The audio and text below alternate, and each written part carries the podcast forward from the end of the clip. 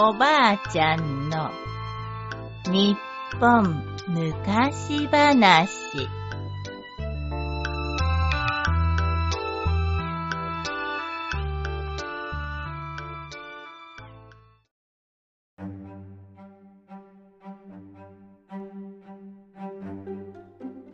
小太りじいさん。むかしむかしあるところに右のほっぺたに大きなこぶのあるおじいさんが住んでいました。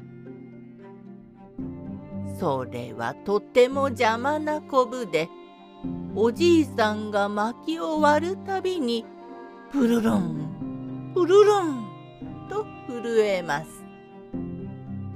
でもこのおじいさんはそんなことはちっとも気にしないとてものんきなおじいさんでした。そして同じ村にもう一人左のほっぺたに大きなこぶのあるおじいさんが住んでいました。こっちのおじいさんは邪魔なこぶが気になってかいつもイライラと怒ってばかりです。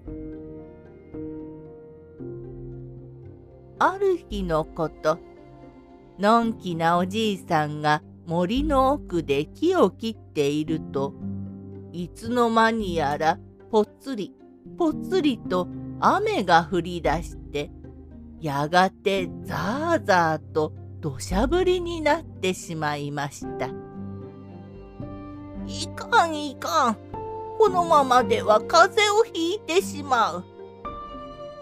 おじいさんは大きな木のうろに飛び込んで雨宿りをしました。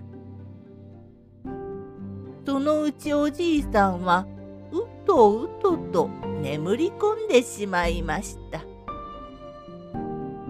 やがて雨が止んでも明るいお月様が出てもおじいさんはぐーぐーぐーぐーと高いびきです。真夜中になりました。するとどこからかにぎやかなお囃子の音が聞こえてくるではありませんか。おや？どこからじゃろう目を覚ましたおじいさんはその音のする方へ行ってびっくり。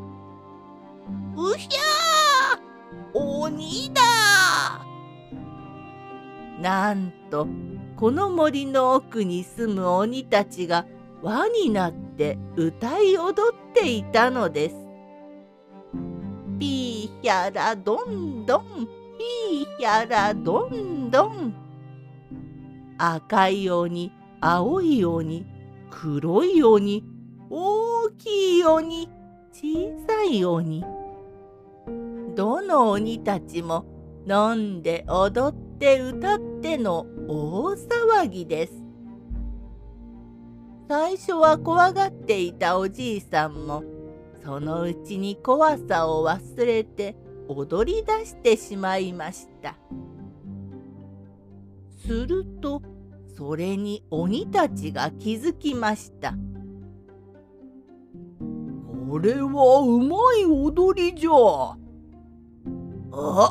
人間にしては大したものじゃ。おじいさんの踊りがあまりにも上手なので鬼たちもおじいさんと一緒になって踊り始めました。ヒャラどんどんピーヒャラどんどんのんきなおじいさんと陽気な鬼たちは時が経つのも忘れて踊り続けました。そのうちに東の空が明るくなってきました。もう夜明けです。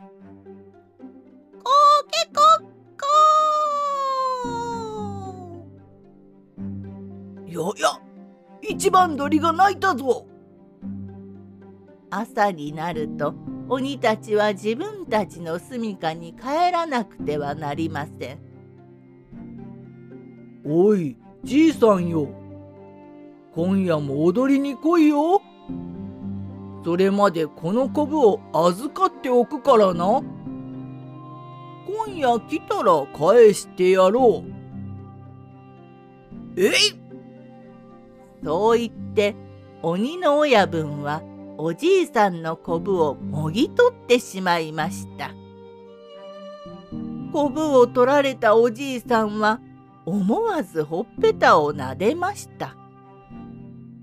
おこぶがない傷も痛みもなくおじいさんのこぶはきれいになくなっていたのです。こぶがなくなったおじいさんが村へ帰るともう一人のこぶのおじいさんがびっくりして言いました「おいこぶはどうした？どうやってこぶを取ったんだ?」ああ実はなこぶの亡くなったおじいさんはゆうべのことを話して聞かせました。何？鬼が取ってくれたじゃと？こっちのおじいさんは羨ましくてなりません。よし、それならわしも鬼にこぶを取ってもらおう。踊りには自信があるんじゃ。もう一人のおじいさんは夜になると森の奥へ出かけていきました。しばらくするとお囃子の音が聞こえてきます。ピーヒャラドンドンピーヒャラドンドンよしあそこで踊ればこぶを取ってもらえるのだな。おじいさんは踊っている鬼たちのところへ行こうとしましたがでも鬼の怖い顔を見た途端足が震えて歩けなくなりました。こ怖いなあ。でも頑張って鬼たちの前で踊らないとこぶは取ってもらえません。えい、こぶを取るためだ。おじいさんは思い切って鬼たちの前に飛び出しました。すると鬼たちはおじいさんを見て大喜びです。よ待ってましたじいさん今夜も楽しい踊りを頼むぞでも鬼が怖くてブルブル震えているおじいさんに楽しい踊りが踊れるはずはありません。なんだ？あの踊りは？昨日の踊りとは全然違うぞ。おじいさんの下手な踊りに鬼たちはだんだん機嫌が悪くなってきました。